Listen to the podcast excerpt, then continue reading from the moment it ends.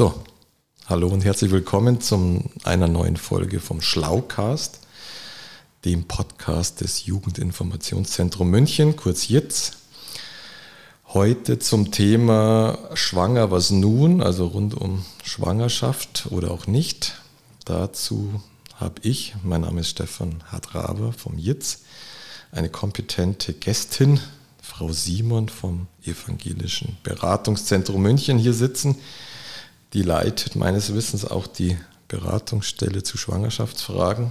Und äh, genau, freue mich, dass Sie hier sind, Frau Simon. Und äh, wie immer bei uns hoffe ich, denke ich, dass sich ein Gespräch entwickelt, das dann so 40, 50 Minuten dauert, wenn wir es schaffen, das äh, Wichtigste da zu sagen. Und Genau, deswegen wäre meine erste Frage immer oder meine erste Bitte, dass Sie sich einfach mal kurz vorstellen, in welcher Funktion Sie da sind und war, ja, wer Sie so sind und warum Sie da in der Beratungsstelle gelandet sind. Ja, vielen Dank, dass ich da sein darf. Ähm, freue ich mich. Ja, Name sagten Sie schon, Sabine Simon ist mein Name. Äh, ich bin Sozialarbeiterin vom Beruf, schon irre viele Jahre lang und ähm, arbeite auch schon ja, mehr als 20 Jahre in der staatlich anerkannten Beratungsstelle für Schwangerschaftsfragen im EBZ München, Evangelischen Beratungszentrum. Ich leite die Schwangerschaftsberatung, mache aber auch weiterhin Beratung und ähm, ja, und bin eigentlich auch viel unterwegs in der Öffentlichkeitsarbeit und in der sogenannten Bewusstseinsbildung, also möchte mit Mythen aufräumen und auch ähm, einfach ähm, eine breite Bevölkerung informieren zum Thema ungeplante Schwangerschaft, Verhütung, ähm, Sexualität, reproduktive Rechte. Mhm. Ja, wunderbar. Ähm wir haben ja schon kurz gesprochen und äh, ein Mythos oder könnte ja sein, oder bei manchen äh, könnte ja sein, dass die schwangeren Mädchen immer jünger werden oder immer mehr werden. Also haben Sie da statistische Zahlen oder Erfahrungen? Ist es denn so, dass es immer mehr ungewollte oder auch äh, ungewollt junge Schwangere gibt oder ist das ein Mythos? Das ist ja, tatsächlich ein Mythos, der sich aber immer schön hält. Tatsächlich ist es so, dass es ähm, über die letzten Jahre, insbesondere letzten Jahr, die Zahl der Schwangerschaftsabbrüche und da, dahinter eben die ungewollten Schwangerschaften äh, immer weniger werden äh, bundesweit. Und äh, in der Gruppe der minderjährigen äh, ungeplant Schwangeren wird es äh, wirklich massiv immer weniger in den letzten Jahrzehnten. Das liegt an der guten sexuellen Bildung äh, der jungen Frauen und der Mädchen und auch hoffentlich der Jungs und den jungen Männern äh, und an dem Verhütungsverhalten, was immer besser, äh, besser wird. Äh, tatsächlich sind es vielleicht maximal zwei Prozent aller Schwangerschaftsabbrüche werden unter, unter, 18 durch, unter 18 Jahren durchgeführt. Also das mhm. wird immer weniger. Kann man denn insgesamt sagen, wie viel Schwangere, also altersunabhängig, ein Abbruch vornehmen lassen? Ist da, gibt es da eine Tendenz, dass immer mehr abbrechen oder eher andersrum äh, das Kind dann auch bekommen wollen oder gibt es da eine stabile Größe? Also es wird jetzt nicht konkret abgefragt, ähm, gerade nach einer Schwangerschaftskonfliktberatung im Nachhinein, ja, haben Sie denn jetzt abgetrieben oder nicht? Ja, das wird aus unserer Sicht auch Gott sei Dank nicht nachträglich mhm. abgefragt. Aber grundsätzlich äh, sind, gehen die BCGA-Befragungen und Studien davon aus, dass fast die Hälfte aller ungewollt schwangeren Frauen und Mädchen ähm, die Schwangerschaft tatsächlich austrägt, ja? ohne dass sie auch äh, teilweise in der Beratung äh, vorher waren. Ja? Diejenigen, die in der Schwangerschaftskonfliktberatung waren, da wie gesagt haben wir keine konkreten Zahlen. Tatsächlich ist es aber so, man muss, das sind ungefähr gute 90.000 ähm, Abbrüche im Jahr bundesweit mhm. ähm, und wir waren schon mal bei 120.000 vor einigen Jahren, einigen Jahren. Das heißt, es wird immer weniger und tatsächlich ist es auch so, dass ähm, Deutschland äh, wirklich mit den skandinavischen Ländern wirklich an einer sehr guten Position sind, dass es wirklich immer weniger ungewollte Schwangerschaften gibt, die auch zum Abbruch führen. Ja.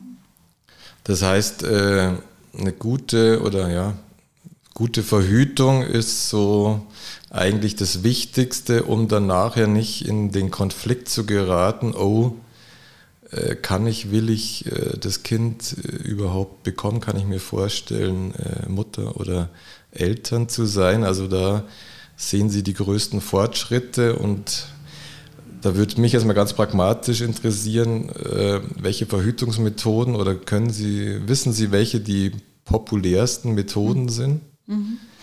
Also tatsächlich ist ähm, eine gute Verhütung und ähm, ja, Kommunikation in der Partnerschaft oder in, in, ähm, mit dem Freund, äh, mit der Freundin wirklich das Wesentliche, also darüber reden. Und äh, wir wissen, dass ähm, dass auch äh, das erste Mal eher später als jetzt noch vor einigen Jahren durchschnittlich ähm, passiert. Also in, dem, die meisten haben ihr erstes Mal mit 17 Jahren, das war schon mal vor, äh, vor einigen Jahren früher. Mhm. Ähm, das heißt, die Entscheidung lasse ich mich darauf ein. Ähm, es wird später getroffen und oft auch dann bewusster getroffen.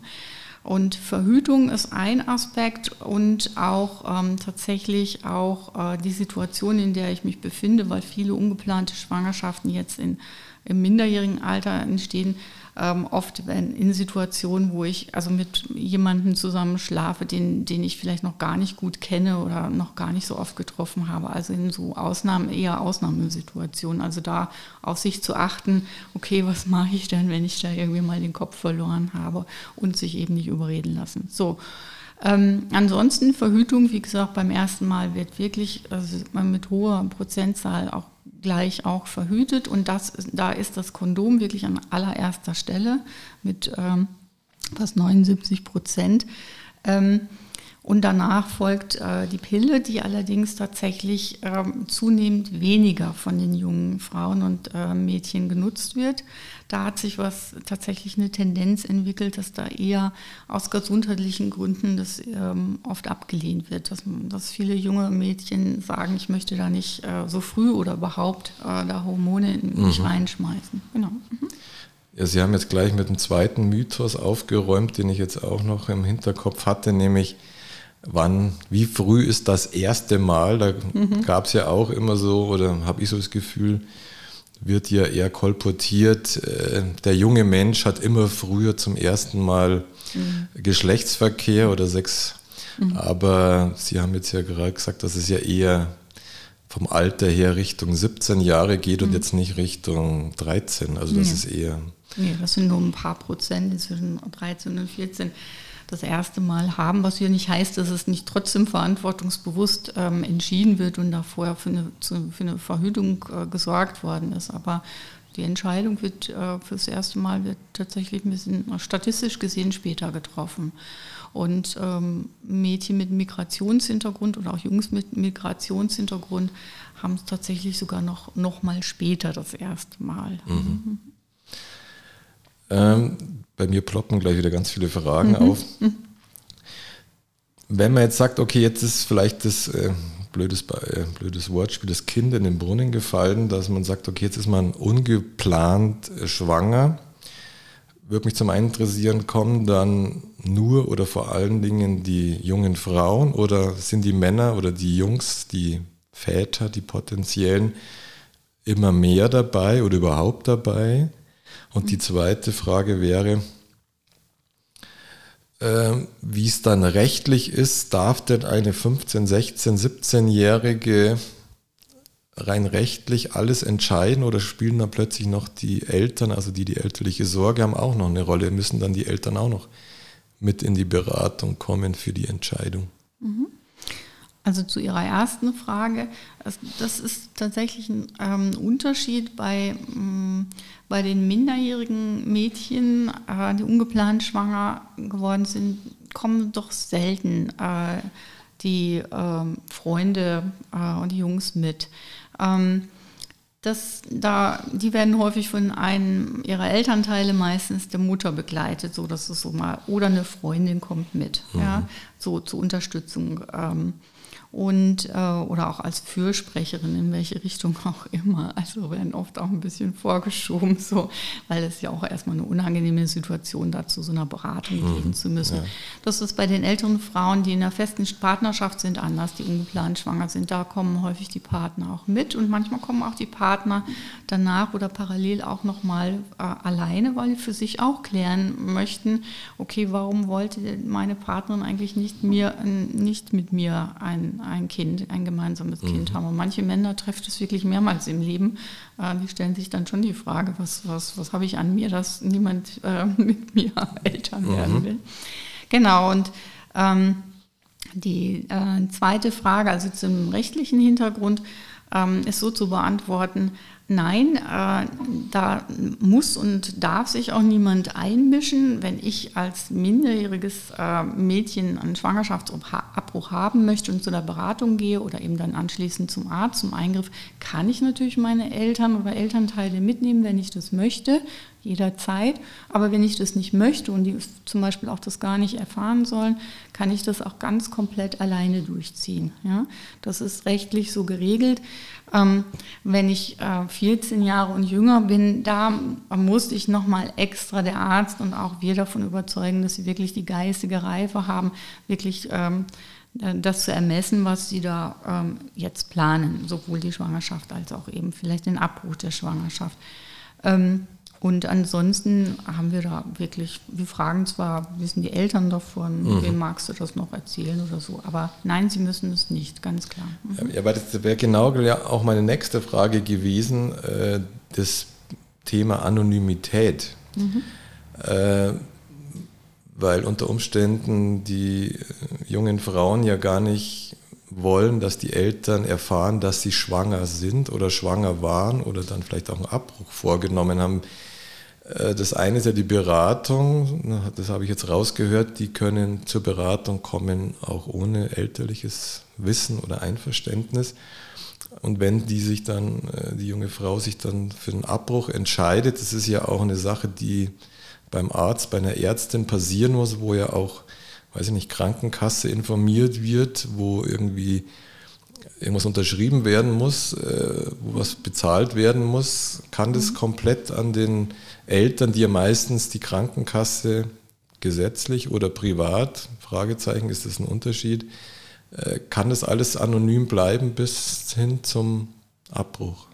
Ja, das kann es und es ist auch so vorgesehen. Ähm, und zwar funktioniert das folgendermaßen. Ein Schwangerschaftsabbruch muss ich grundsätzlich selber bezahlen. So, wenn ich jetzt Schülerin bin, habe ich vielleicht nicht das Geld. Das kostet ähm, um die 450 Euro. Also die hat man ja auch nicht so locker.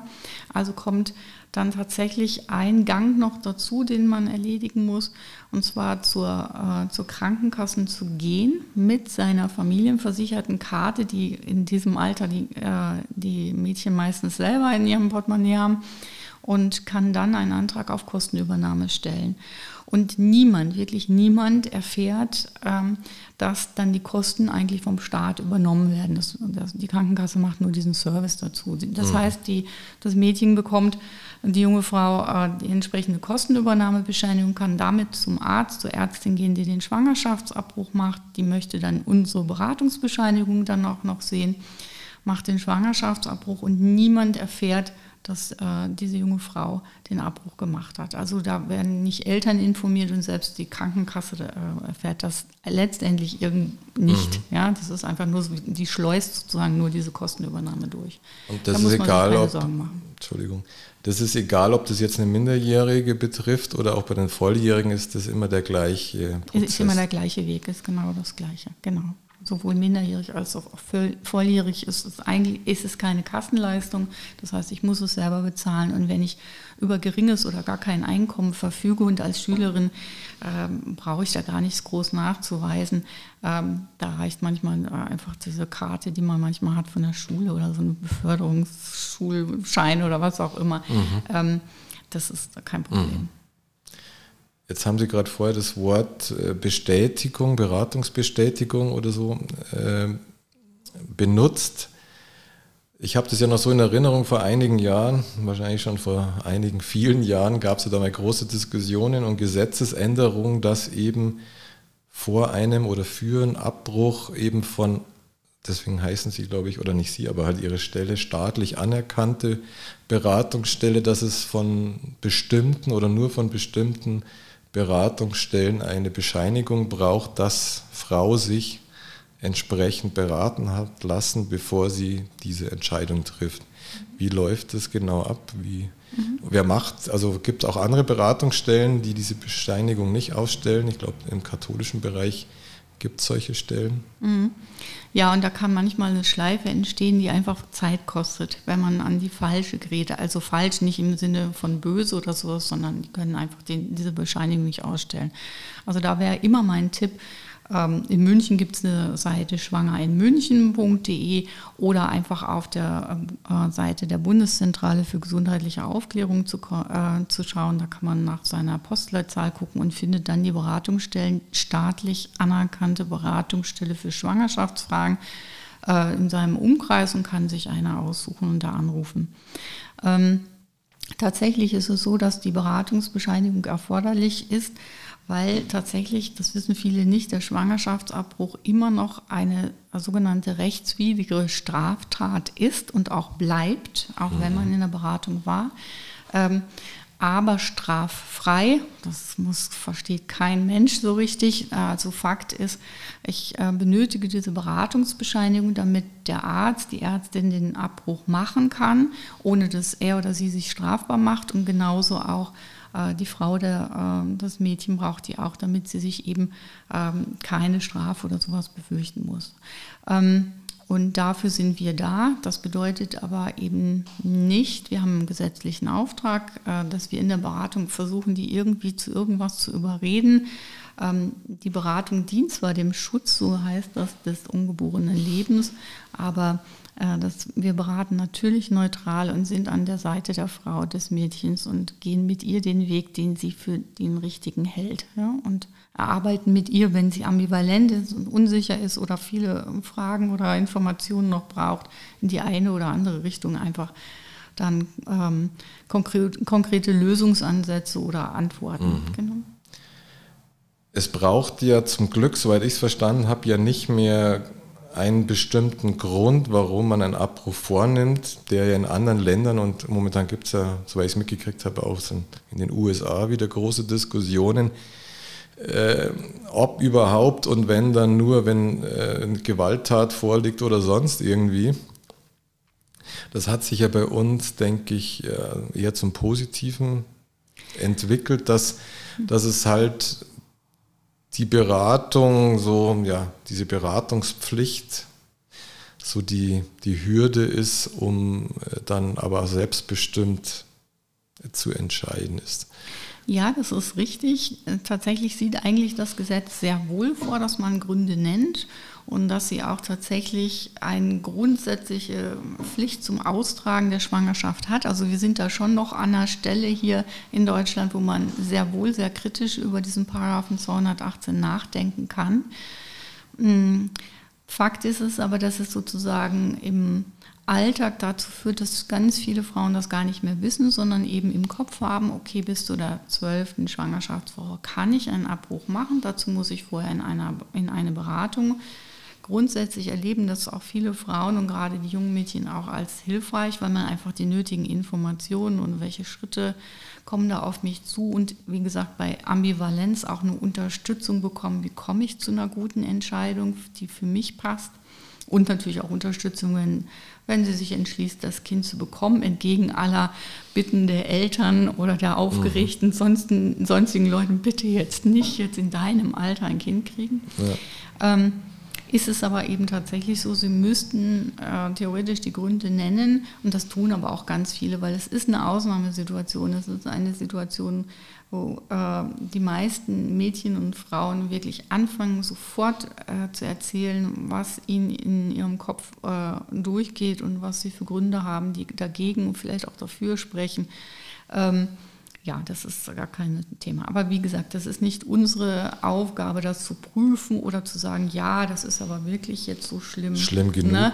Mhm. Äh, überhaupt nicht, also zum Glück nicht, denn das würde nur dazu führen, dass wir Druck machen und Druck gefährdet eher Leben, als dass es schützt. Das ist unsere Devise. Ähm, wir sind mit den Frauen, mit den Mädchen an, ihren, an der Seite. Nur da kann sich überhaupt was öffnen, wenn überhaupt so eine Idee da ist, vielleicht könnte ich es mir doch vorstellen, auch wenn es ungeplant ist. Mhm.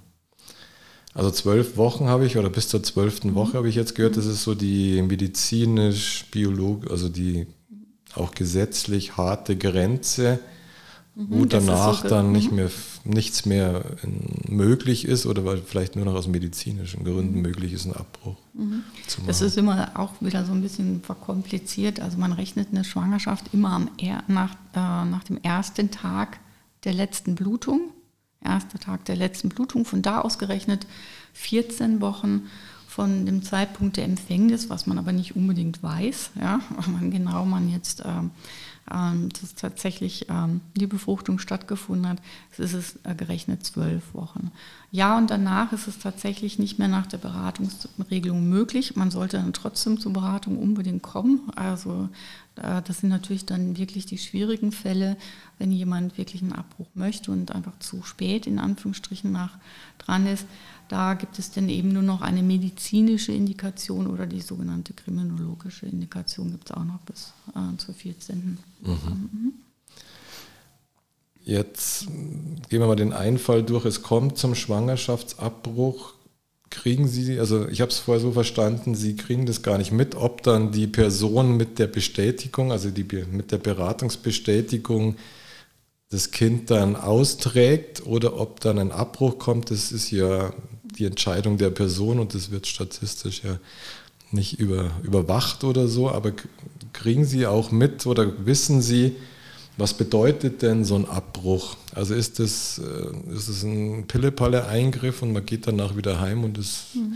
oder ich kann mir vorstellen, dass es psychisch, vielleicht psychisch unter Umständen äh, Leute dann schon sehr mitnimmt und landen die dann vielleicht wieder bei Ihnen in der Beratung?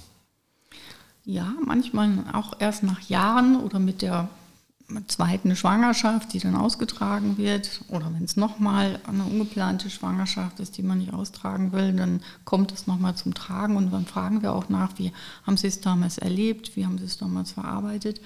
Ja, und wir kennen natürlich auch den Ablauf von einem Schwangerschaftsabbruch und erläutern den auch. Es gibt zwei Methoden, die wir dann ähm, ein bisschen erklären, damit Sie schon im Vorfeld ähm, wissen, okay, welche Nachteile, welche Vorteile hat die eine oder andere Methode, auf was muss ich mich zeitlich, körperlich äh, etc. einstellen. Und ja, wir sagen auch äh, immer ähm, dazu, dass es sein kann, dass man so ein, zwei Tage danach nochmal so in so einem, ich sag mal, ähm, Down kommt. Und das kann einfach auch was nur mit den Hormonen zu tun hat, haben. Tatsächlich ist es so, dass ja Studien sagen, dass es da keine äh, Korrelation also gibt zwischen, ich habe einen Schwangerschaftsabbruch und danach geht es mir äh, schlimmer als vorher. Das ist in seltenen Fällen der Fall, genauso wie in seltenen Fällen das der Fall ist, dass eine ausgetragene Schwangerschaft auch tatsächlich äh, zu einer größeren Beschwerden psychischer Art kommt. Mhm. Also das hat, da gibt es keine direkte Korrelation. Aber äh, natürlich ist es ähm, so eine Mischung aus Scham, manchmal Schuldgefühle, manchmal auch sehr große Trauer, Traurigkeit, mhm. Ärger und äh, aber auch Erleichterung und auch Wut gegenüber dem Partner. manchmal so, ähm, da haben wir irgendwas nicht geklärt. Ähm, und der hätte ja auch mal aufpassen können, so in dem mhm. Sinne. Ja, also ganz viele Aspekte und dafür ist ja auch die Beratung auch da. Mhm. Jetzt würde ich nochmal zurückspringen, was natürlich jetzt wahrscheinlich äh, methodisch ein Schmarrn ist, aber die Pille danach, mhm. die war ja früher, glaube ich, viel schwieriger zu bekommen, als es dann in Deutschland inzwischen wohl möglich ist. Und weil es vorher hieß, ja, es gibt weniger ungeplante Schwangerschaften, wissen Sie, ob die Pille danach quasi auch einen Einfluss danach hat, dass Leute, wenn es quasi einen äh, ein Verkehrsunfall, mhm. also, also mhm. quasi ein, eine Verhütungspanne, genau, mhm. das Wort habe ich gesucht, mhm. gegeben hat, dass das auch äh, inzwischen ein gängiges Mittel ist, um gar nicht erst in die Situation zu kommen. Also ob man mit der Pille danach unter Umständen manche äh, ja, Ausrutscher schon prophylaktisch mhm. behebt oder beheben kann. Also das hat sich sicher gesteigert. Da habe ich jetzt keine Zahlen und gibt es auch noch nicht, weil, wie gesagt, die Möglichkeit, das über die Apotheken zu bekommen, gibt es ja noch nicht so lange. Ich weiß gar nicht, seit ein paar Jahren erst. Ja. Ähm, Fakt ist aber, dass ähm, das tatsächlich, das merken wir in unseren äh, Bildungsanstaltungen in Schulen, die wir ja auch machen, zur sexuellen Bildung. Da gehen wir von der fünften bis zur zehnten Klasse einmal im Jahr rein in die Klassen und je nach Alter eben ähm, informieren äh, wir da und kommen ins Gespräch und da merkt man schon, was zur Pille danach theoretisch was gewusst wird, aber so eine Hemmung da ist. Und da ähm, versuchen wir auch klar zu machen, in welchen Fällen macht es wirklich Sinn, zackig sich darum zu kümmern und dann vielleicht auch nicht zu meinen, okay, ich muss dann erst ein, ein, Rezept holen und sich zu überlegen, also die 18 Euro oder 30 Euro, die diese je nach ähm, Nachpräparat kostet, die halte ich mal, äh, die zahle ich dann und nehme sie möglichst relativ schnell nach, dem, äh, nach der Verhütungspanne. Ähm, also da gibt es noch wirklich Aufklärungsbedarf, muss man schon sagen. Aber das, das steigt sicher und es, ich kenne auch äh, junge Frauen zumindest, die sich sowas wirklich prophylaktisch sozusagen besorgen. Mhm. Also sagen, ich will da nicht extra dann noch am Wochenende eben eine Apotheke suchen müssen, wenn es mal passiert. Mhm. Und nochmal ganz wichtig, Verhütungspannen können passieren. Ja, manchmal wirklich aus, ich sag mal, Duseligkeit oder eben äh, magischem Denken, das haben wir wirklich ganz, ganz häufig noch, oder eben auch aus Unwissenheit, dann sind es keine Pannen, sondern wirklich so Unwissenheit, ja, der passt ja auf. Ähm, das mhm. haben wir mhm. immer noch.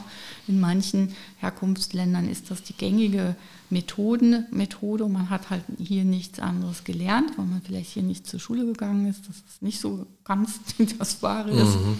Und ähm, trotzdem, jede Verhütungsmethode hat auch Ausreißer und irgendwas kann immer mal passieren. Und auch da sich den Druck zu nehmen, also zu wissen, okay, woran konnte, äh, äh, kann es gelegen haben, habe ich doch die Pille vergessen, habe ich irgendein Medikament genommen, äh, ach so, das wusste ich nicht, dass das dann nochmal mit Kondom zu verhüten ist, auch beim Kondomanwendung kann auch irgendwas passieren. Ja. Und wenn das alles ausgeschlossen ist, dann zu akzeptieren und trotzdem kann mal was passieren, was ich nicht in der Hand habe.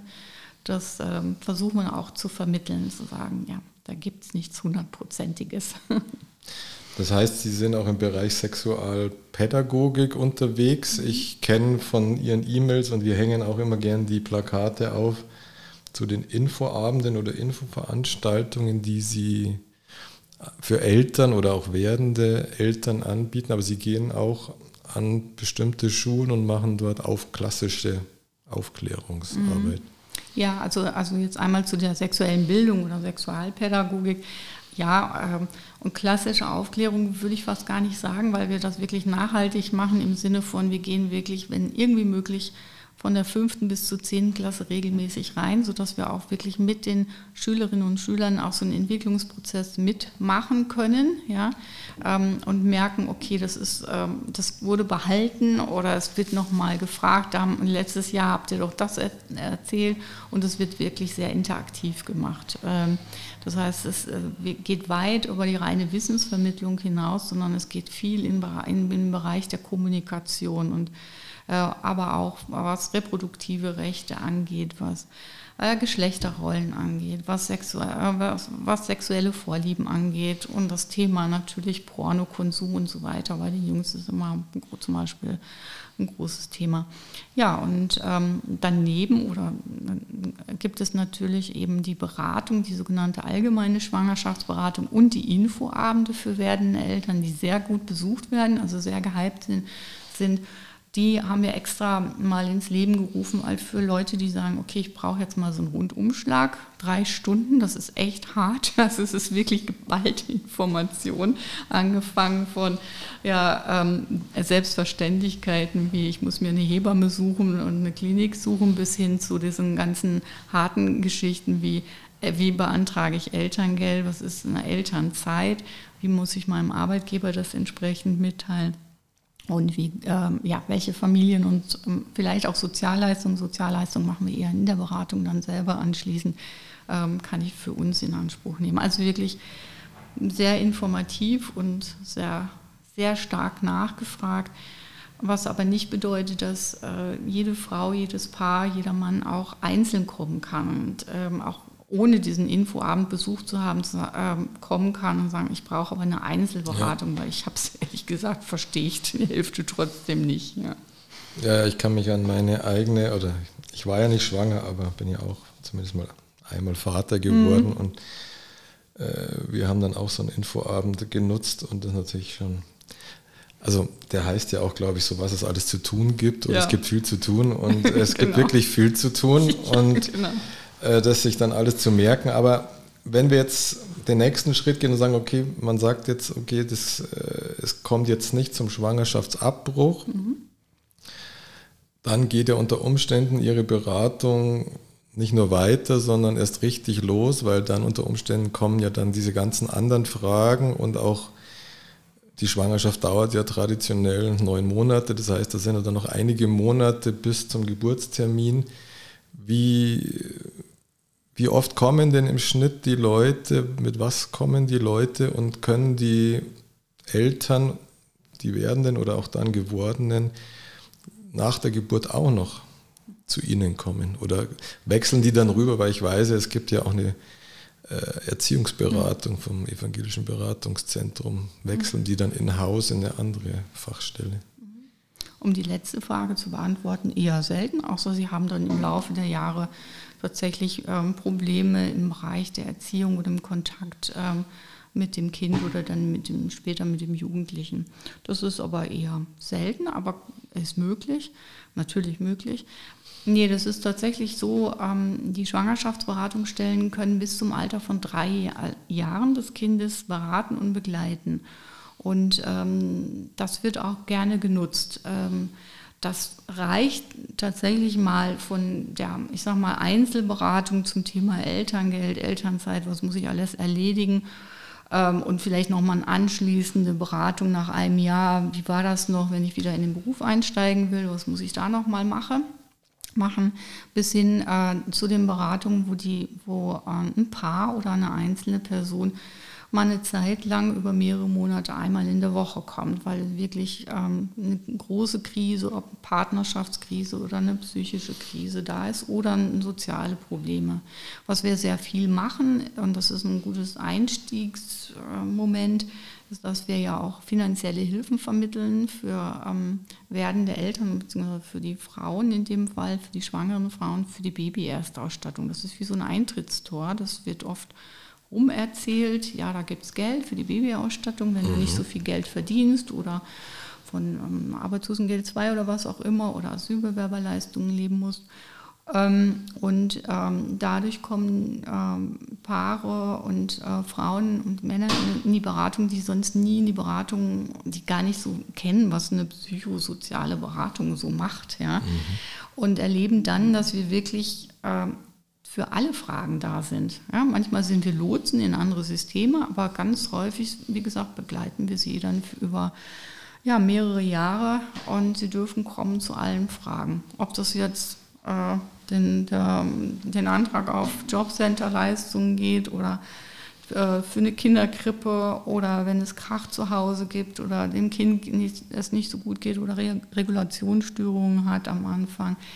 Hm, sie dürfen zu allem kommen und einfach auch nur, um zu erzählen, wie es so ist. Ja? Das ist wirklich ein Segen. Also. Ja.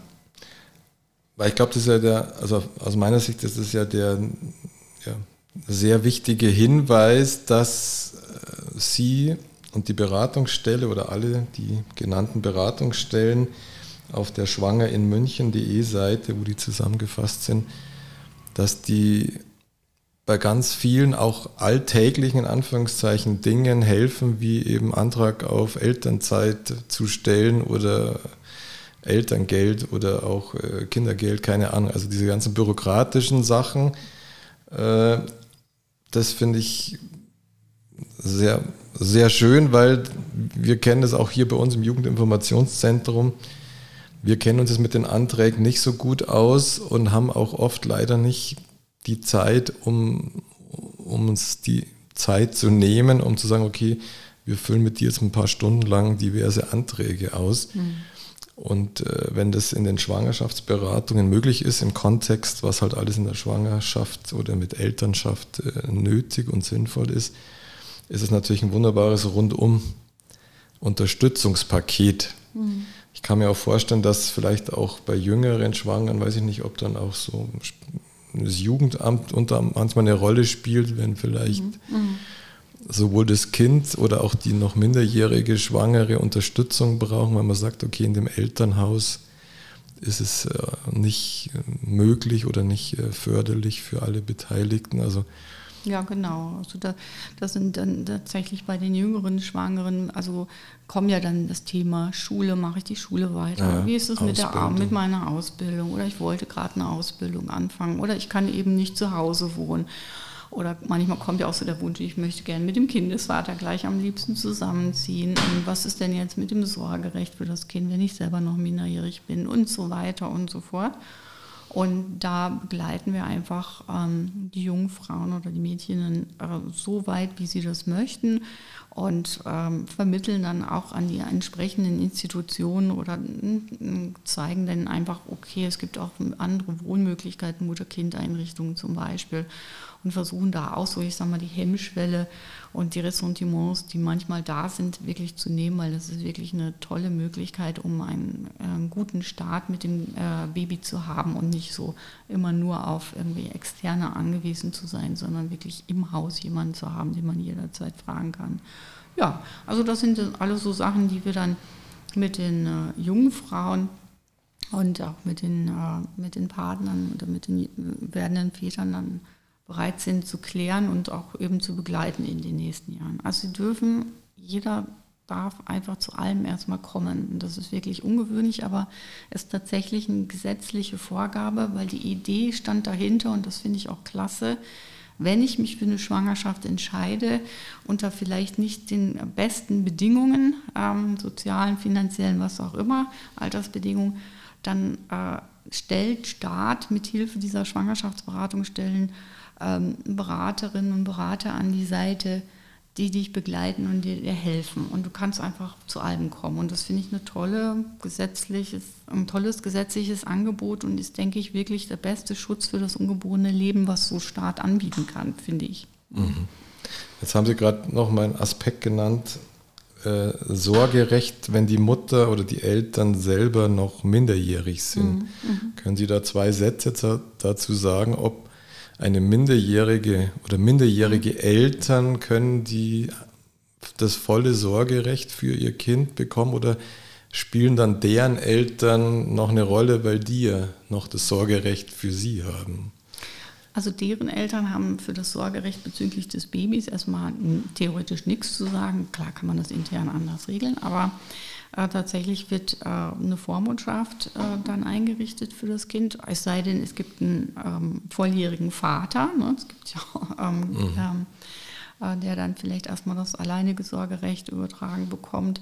Ansonsten ist es so, ähm, das bedeutet aber nicht, dass da irgendwie das Jugendamt, ähm, also der Vormund, da irgendwie total reingrätscht, sondern ich sage mal, die Alltagssorge und Verantwortung hat dann trotzdem die minderjährige äh, Mutter oder der minderjährige Vater.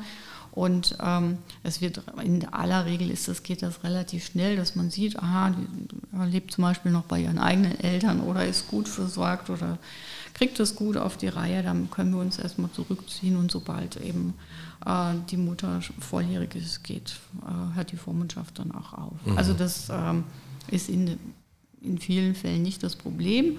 Und wenn es ein Problem wird, dass man sich Sorgen machen muss, dann muss man sich auch nicht gleich ängstigen, dass das Kind rausgeholt wird und das böse Jugendamt ja, ja. kommt. Nein, das sind äh, auch Kolleginnen und Kollegen, die wirklich ähm, sehr stark versuchen, da äh, so unterstützend zu sein oder Hilfs Hilfsmöglichkeiten anzubieten und zu organisieren, dass das einfach ein Leben mit dem Kind und das Aufwachsen des Kindes bei der Mutter möglich ist. Jetzt hatten Sie vorher noch mal einen wichtigen Grund genannt, warum Leute vielleicht auch zu Ihnen überhaupt erstmals zur Beratung kommen, dieses Erstausstattungspaket. Ist das ein Special von der evangelischen Kirche oder ist es ein staatliches Paket, was die Schwangeren überall beantragen können oder ist das was, was sich so rumspricht, dass sie da was Besonderes anbieten? Also es spricht sich Gott sei Dank rum, dass die Schwangerschaftsberatungsstellen sowas anbieten. Das ist tatsächlich etwas, ähm, eine staatliche Hilfe. In, den, ähm, in, den, Im Bundesgebiet heißt die Bundesstiftung Hilfe für Mutter und Kind. Hier in Bayern, weil Bayern noch ein paar Euro drauflegt sozusagen, äh, heißt das Landesstiftung Hilfe für Mutter und Kind und alle staatlich anerkannten Beratungsstellen und und auch der äh, Sozialdienst katholischer Frauen vergibt diese Hilfen. Und ähm, ja, dann gibt es eben im EBZ manchmal noch für besondere Bedarfe aus einem anderen Topf Geld, aber das haben manche Beratungsstellen auch so, nochmal so extra Töpfe. Genau. Aber das ist wirklich eine, eine tolle Möglichkeit, um, ich sag mal, äh, reinzukommen und da mhm. auch erstmal konkret zu helfen und zu sagen, okay, Jetzt ist da noch die Waschmaschine kaputt, so der Klassiker, und ich habe keine Kohle mehr dafür.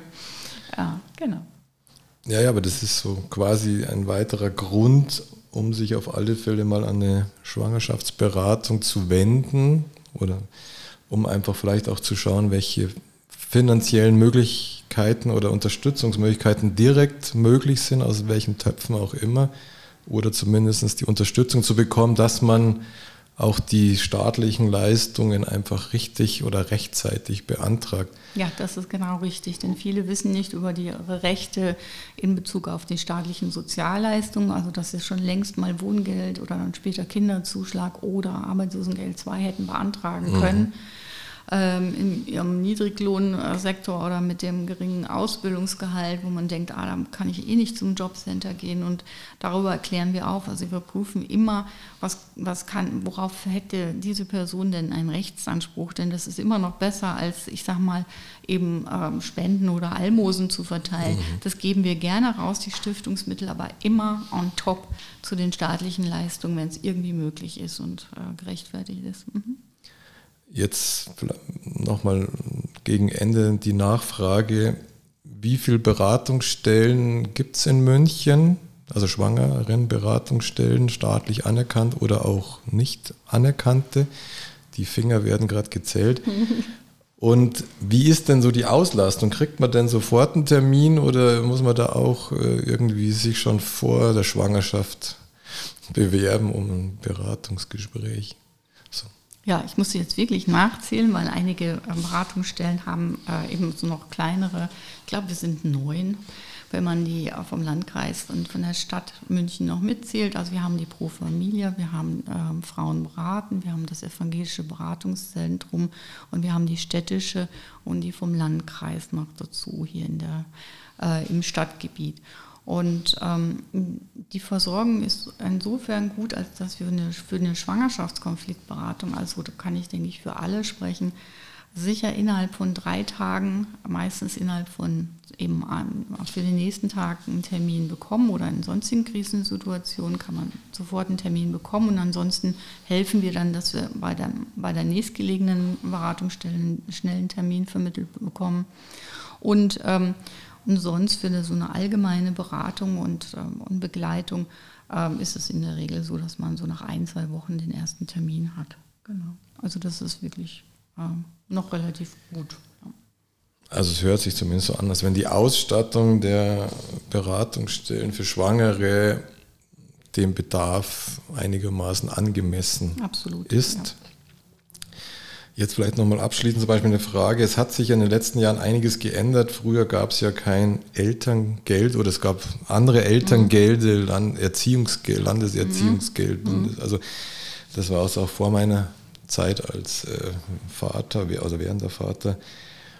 Wie schätzen Sie das ein? Ist da viel Positives passiert oder ist eigentlich, ja, hat sich nicht viel, also gibt es unter anderen Namen, ähnliche Unterstützung, aber die Bürokratie unter Umständen, über die wir vorher im Vorgespräch schon mal geredet haben, ist unter Umständen eher größer geworden, um überhaupt an seine Leistung zu kommen. Wie, ist, wie leicht oder schwer haben es werdende Eltern oder Eltern an Unterstützung zu kommen?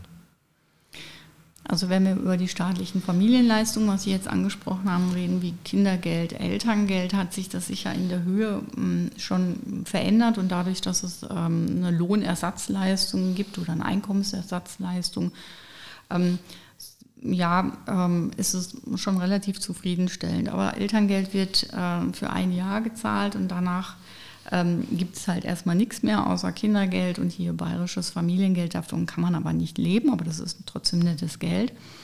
Ähm, und die Beantragung ist einfach sehr kompliziert oder sagen wir mal, die Regelungen sind dazu sehr kompliziert. Und wir, äh, deshalb sagen wir auch, scheuen Sie sich nicht zu der Beratung zu kommen. Wir haben wirklich ungelogen hier Leute, wirklich Akademiker, schlaue, schlauste Menschen, die sagen, tut mir leid, ich habe doch studiert, ich verstehe es immer noch nicht mit diesem Elterngeld und was war jetzt noch mit der Elternzeit. Also es ist kompliziert, weil es sehr auch individuell ähm, planbar ist und das führt einfach zu einer äh, Komplexität und das überfordert so manche. Ja. Ähm, werdende Väter genauso wie werdende Mütter. Also von daher machte schon Sinn, dass äh, komm, ich habe immer gesagt, das, das war jetzt scheinbar ein Arbeitsbeschaffungsprogramm für die Schwangerschaftsberatungsstellen, aber eigentlich haben wir genug zu tun. Aber ähm, sehr kompliziert, ja. Und ähm, dann, wenn dann noch Ansprüche auf Sozialleistungen hinzukommen, also wenn ich trotzdem noch zu wenig Einkommen habe, macht es das ähm, noch mal komplizierter. Also dann sitzen wir manchmal mit werdenden Alleinerziehenden, zum Beispiel Frauen, und malen dann auf, auf aus welchen Quellen und Töpfen mhm. überhaupt das Geld dann zusammenkommt. Und das ist wirklich, wirklich diffizil und äh, komplex. Ja, ähm, Deshalb wäre natürlich sowas wie eine Kindergrundsicherung erstmal gar nicht so schlecht. Ähm, aber ich halte es so als Sozialarbeiterin natürlich für notwendig, dass das auch irgendwie gedeckelt wird. Und ich bin froh, dass wenn ich mehr als 300.000 Euro im Jahr verdienen würde, tue ich nicht, äh, ich keinen Anspruch auf Elterngeld hätte, weil das finde ich eben nach wie vor gerecht. Ja. Also man muss nicht allen alles geben. Die, Gieß, die berühmte Gießkanne. Die Gießkanne braucht es da auch nicht, nee. Genau. Jetzt habe ich gerade auf das Pult geschaut. Wir haben die Dreiviertelstunde schon mhm geknackt. Jetzt äh, habe ich so das Gefühl, dass ich alle meine Fragen wunderbar beantwortet bekommen habe, vielleicht auch äh, die Zuhörerinnen und Zuhörer. Jetzt mache ich noch so einen kleinen Werbeblock. Das eine ist, es gibt die erwähnte schwangerinmünchen.de Seite, die Sie mir heute auch genannt haben. Mhm, und es gibt ja. auch einen Flyer dazu. Den gibt es zum Beispiel bei uns im Jugendinformationszentrum. Es gibt im Jugendinformationszentrum ganz viel Material zum Thema Verhütung oder auch zum Thema äh, Sexualität, Schwangerschaft, queere Lebensweisen und so weiter. Ähm, es gibt im Jetzt auch noch, das kann ich auch noch für junge Menschen sagen, wir haben mit Pro Familia, der Abteilung für Sexualpädagogik dort, zweimal im Monat eine Sprechstunde, auch eine anonyme, wo man sich ganz allgemein über Sexualität und äh, seine Fragen oder ihre Fragen austauschen kann. Alles zu finden auf der JIZ-München, auf der JITZ-Webseite. In diesem Sinne bedanke ich mich sehr herzlich bei der Frau Simon für das Gespräch und äh, vielleicht spricht man sich ja mal in anderen Zusammenhang zum anderen Thema nochmal, wegen mir gerne. Ähm, jetzt weiß ich gar nicht mehr. Ja, danke, dass ich hier sein durfte. Fand ich auch interessant. Ja, vielen Dank. Genau, also wir sind ja hier so die, die Podcast-Anfänger, aber irgendwie haben wir es, glaube ich, wieder mal ganz gut hingekriegt, ohne zu viele Äs und Üs und äh, relativ flüssig. Also von dem her, vielen Dank. Ich drücke gleich aufs Knöpfchen und genau, schöne Grüße in die Welt. Servus.